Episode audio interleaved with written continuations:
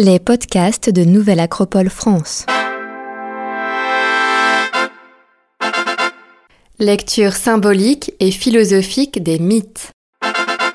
Le voyage initiatique d'Ulysse. Une série en 14 épisodes hebdomadaires. Épisode 7. La magicienne Circé.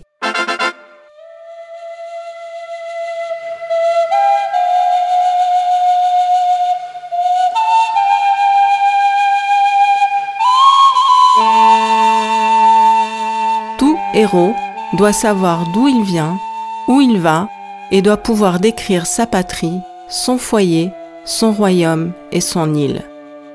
On ne saurait pas vivre à moins de s'affirmer héritier d'un passé, enfant de quelque part. Homère, l'Odyssée.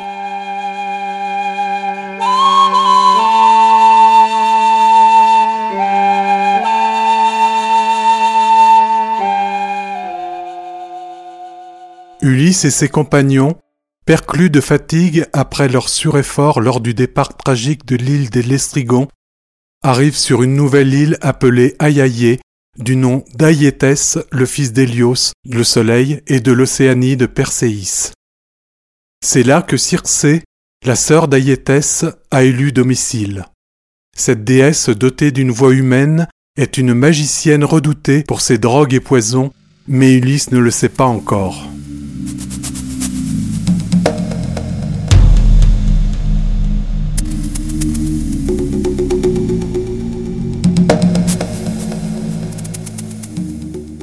Après deux jours et deux nuits de repos bien mérités sur le navire au mouillage, Ulysse débarque seul et escalade une colline proche de la côte pour observer les alentours. Il aperçoit une fumée qui s'élève au-dessus d'un grand bois, derrière une garrigue.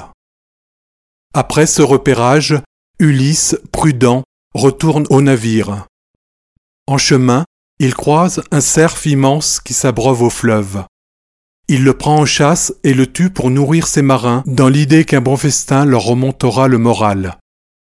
Peinant à cause de la taille et du poids de l'animal, Ulysse le rapporte au navire pour le partager avec ses hommes, sans leur parler de ses plans d'exploration de l'île.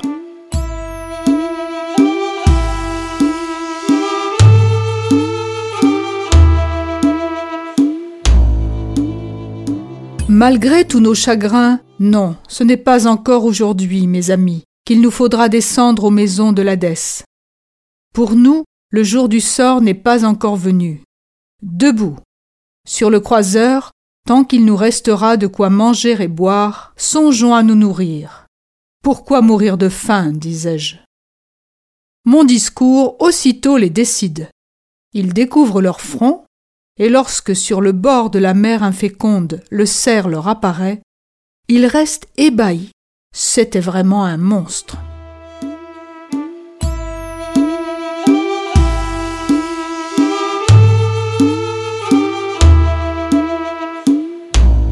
À la vue de l'animal, les marins retrouvent un peu de joie à la perspective d'un beau repas. Le festin dure jusqu'au soir, à grand renfort de vin, et tout le monde s'endort repu sur la plage. Au matin, Ulysse réunit ses hommes et leur explique son projet d'exploration. Les marins aussitôt se lamentent. Ils ont en mémoire les massacres de leurs coéquipiers chez les Cyclopes et les Lestrigons. Malgré leurs plaintes et la peur qui les étreint, Ulysse hausse le ton et donne ses ordres. Il divise son équipage en deux, prend la tête du premier groupe et nomme Euryloque chef du second. C'est un compagnon et ami de confiance avec lequel il a guerroyé à Troie. C'est aussi son beau-frère. Ulysse tire au sort laquelle des deux compagnies partira en reconnaissance. C'est celle d'Euryloque qui est désignée. Vingt-deux des marins partent donc en expédition sur l'île avec Euryloque à leur tête au milieu des sanglots des marins des deux équipes.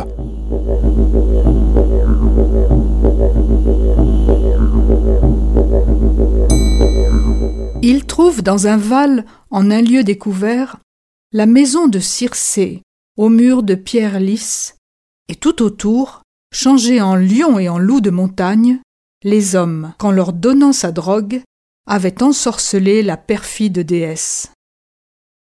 À la vue de mes gens, loin de les assaillir, ces animaux se lèvent et de leur longue queue en orbe les caressent.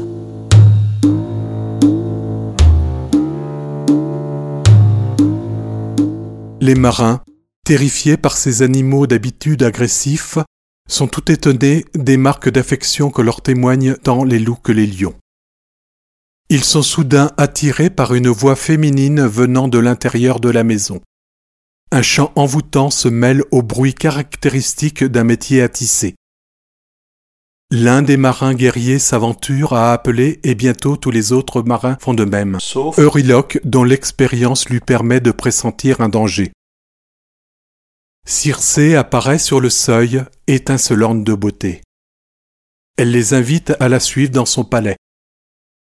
Euryloque reste prudemment à l'extérieur alors que la déesse invite les marins à s'asseoir dans les fauteuils moelleux. Avenante, elle leur offre ensuite un breuvage à base de fromage, d'orge, de miel vert et de vin, auquel elle ajoute discrètement une potion de sa fabrication. Les marins avalent goulûment la collation et se transforment instantanément en cochons. Circé, à coups de baguette, les dirige vers la porcherie et les y enferme.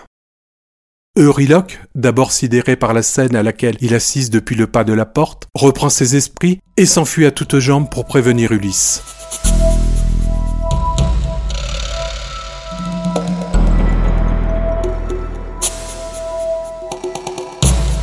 Or, vers le noir croiseur, Euryloque, rentré, voulait nous raconter le triste sort des autres. Mais il ne pouvait plus, quel qu'en fût son désir, proférer un seul mot. Son âme était navrée d'un trop rude chagrin. Ses yeux se remplissaient de larmes, et son cœur débordait de sanglots. Étonnés, nous tentions de savoir, mais en vain.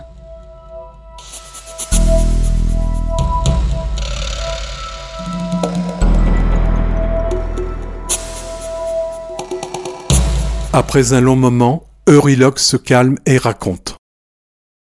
Ulysse saisit alors ses armes et lui demande de montrer le chemin, mais il refuse. Euryloque implore Ulysse de ne pas y aller, persuadé qu'il ne reviendra pas. Il réclame à Ulysse de quitter cette île maudite immédiatement. Comprenant le trouble de son ami, Ulysse lui demande de rester sur le vaisseau et s'en va par devoir naturel au secours de ses hommes. À l'approche de la maison de la sorcière, un jeune éphèbe rayonnant apparaît au détour du chemin. C'est Hermès qui invective Ulysse et lui demande de renoncer. Voyant la détermination de notre héros, le dieu au caducé lui confie un antidote et lui demande de ne pas résister au charme de la déesse quand elle tentera de le séduire. Il lui indique aussi comment s'assurer qu'elle ne tentera pas de l'épuiser dans son lit et de l'émasculer en lui imposant de réciter le grand serment des dieux. Enfin, Hermès lui rappelle qu'elle seule a le pouvoir de libérer ses marins de l'envoûtement, il ne doit donc pas la tuer. Hermès se penche alors vers le sol pour en faire sortir magiquement une plante à la fleur blanche et à la racine noire. Il l'attend à Ulysse comme antidote au poison de Circé. Aussitôt fait, le dieu disparaît dans la forêt toute proche. Ulysse continue son chemin vers le manoir de Circé.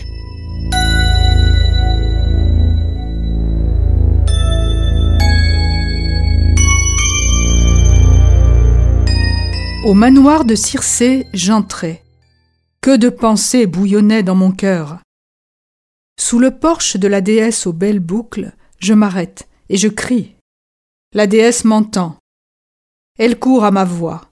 Elle sort, et m'ouvrant sa porte reluisante, elle m'invite, et moi je la suis, en dépit du chagrin de mon cœur.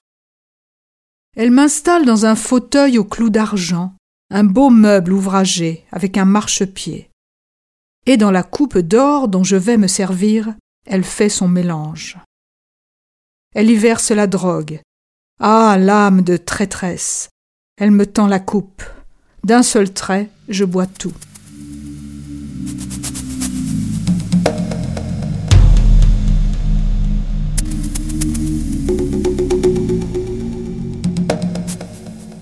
Le poison est sans effet, Ulysse avait pris soin de prendre l'antidote. Il dégaine son glaive et bondit sur elle comme pour la transpercer. la déesse surprise pousse un cri et s'effondre à ses pieds pour le supplier de ne pas la tuer. Elle identifie Ulysse et le nomme. Hermès lui avait prédit sa visite et l'innocuité de sa potion. Comme prévu par Hermès, elle l'invite dans son lit, mais Ulysse ne succombe pas tout de suite. Il lui impose de prononcer le grand serment des dieux et de jurer qu'elle ne tentera rien contre lui. Circé s'exécute et se livre au héros. Au sortir du lit, les quatre nymphes au service de Circé ont préparé un bain parfumé et des habits de roi pour Ulysse. Après un massage aux huiles parfumées prodiguées par les nymphes, il est conduit devant un repas somptueux. Ulysse n'y touche pas, craignant un nouveau maléfice. Il exige de Circé la libération de son équipage et l'annulation du sortilège, elle s'exécute. Ces marins, redevenus eux-mêmes, tombent dans les bras d'Ulysse en pleurant. Circé est profondément touché par les témoignages de gratitude des marins.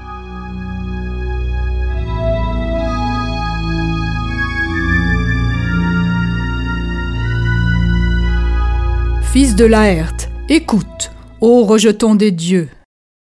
Ulysse aux mille ruses, retourne maintenant au croiseur, à la plage. Commencez à tirer à sec votre vaisseau. Cachez tous vos agrès et vos biens dans les grottes. Puis tu me reviendras et me ramèneras ton brave équipage.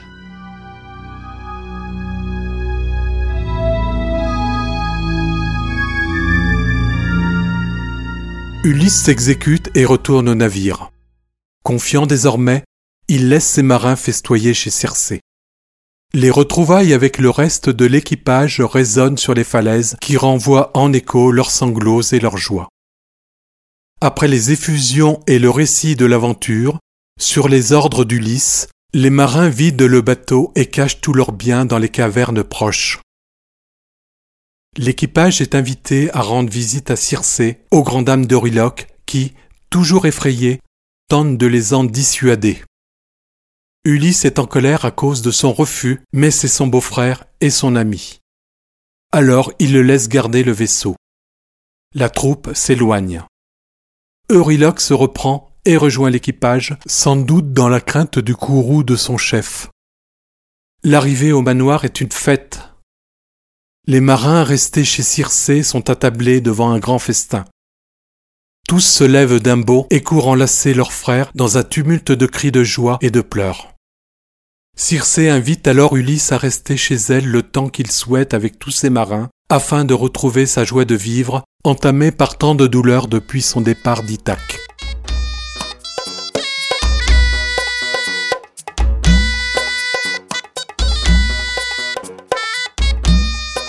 Jusqu'au bout de l'année, chez Circé nous restons, vivants dans les festins.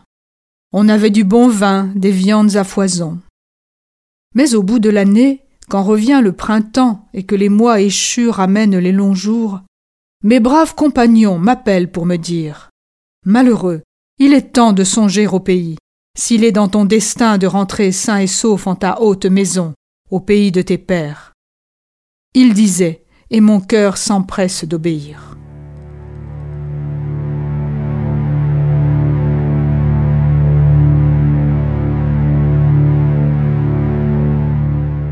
Ulysse annonce son départ à Circé. Elle lui demande alors de se diriger vers Hadès, le roi des enfers, pour y retrouver le devin Tirésias de Thèbes dans le royaume des morts. Ce sage défunt a en effet gardé tous ses pouvoirs de divination dans l'au-delà et peut conseiller Ulysse sur la suite de son voyage vers Ithaque. À l'annonce de cette terrible nouvelle, Ulysse s'effondre. C'est un voyage périlleux qui s'annonce et son enjeu est énorme.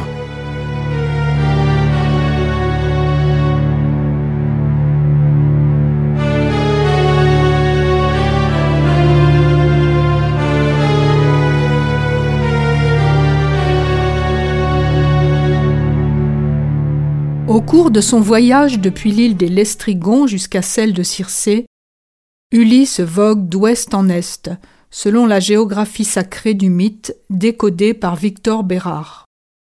Notre héros retourne vers la source de la lumière, là où se lève le soleil, pour retrouver du sens à sa quête, un nouvel éclairage qui va lui permettre de se réorienter intérieurement et de se régénérer. Cette île se trouve, toujours selon Bérard, au large de la Toscane, plein est, en face de la Sardaigne. Elle est aujourd'hui reliée à la terre. Dans l'Odyssée, l'île n'est peuplée que d'hommes asservis, métamorphosés en animaux, de Circé et de ses quatre nymphes servantes. C'est une contrée sauvage, plantée de bois et de maquis très giboyeux, une terre vierge que Circé tente de garder pure en transformant les intrus en animaux. C'est Hermès, envoyé par Zeus, qui intervient pour conseiller Ulysse et lui donner cet étrange antidote nommé Molu. Cette plante ne semble pas avoir d'équivalent terrestre, bien que certains auteurs l'associent à l'ail, dont les stoïciens disaient qu'il est efficace contre le déchaînement des passions. En fait, le poison de Circé agit comme un révélateur de la nature animale des hommes de l'équipage, tout comme de ceux qui sont devenus pour toujours loups et lions dans cette île. Ces animaux sont toutefois domestiqués par les enchantements de Circé. Homère dit d'elle qu'elle est polypharmacos, c'est-à-dire experte en drogues et poisons, propre à opérer des métamorphoses. Elle est décrite tantôt comme une sorcière, tantôt comme une déesse. Cette curieuse déesse est la fille du soleil, Hélios, et d'une océanide nommée Perséis. Cette dernière avait 2999 sœurs selon Hésiode. En dépit de leur nom, elles n'habitent pas les océans. Elles sont dispersées dans le monde et occupent volontiers la profondeur des lacs, dont elles maintiennent les eaux pures et transparentes, afin que la lumière du soleil les pénètre. Son père Hélios est aussi le dieu de la lumière. Il voit tout. De son palais, il surveille le comportement des hommes et des dieux, et il est le garant de tous leurs serments.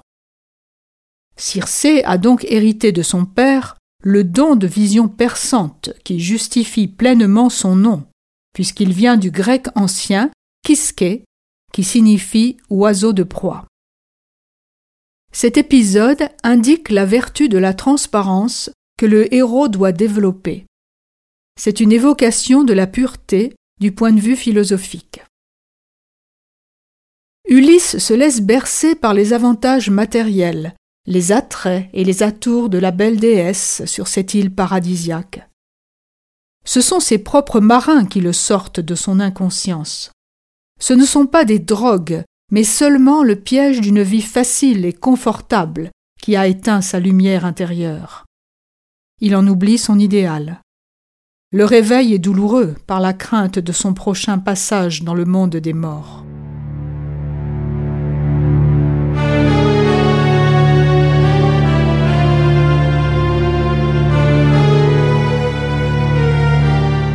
Dans le prochain épisode, notre héros et ses marins seront confrontés au roi des enfers, Hadès, qui règne sur le monde souterrain et sur les morts.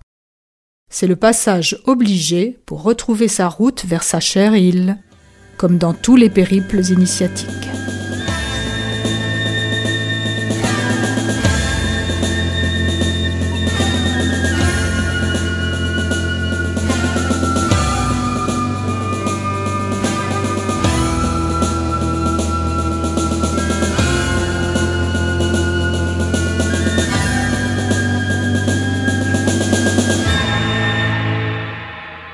Série réalisée par les membres de l'école de philosophie Nouvelle Acropole de Lyon, musique originale du groupe Méluse. Un grand merci à Victor Bérard pour sa traduction poétique de l'Odyssée, à Sylvain Tesson pour son regard inspiré et inspirant, et aussi à Brigitte Boudon pour son travail.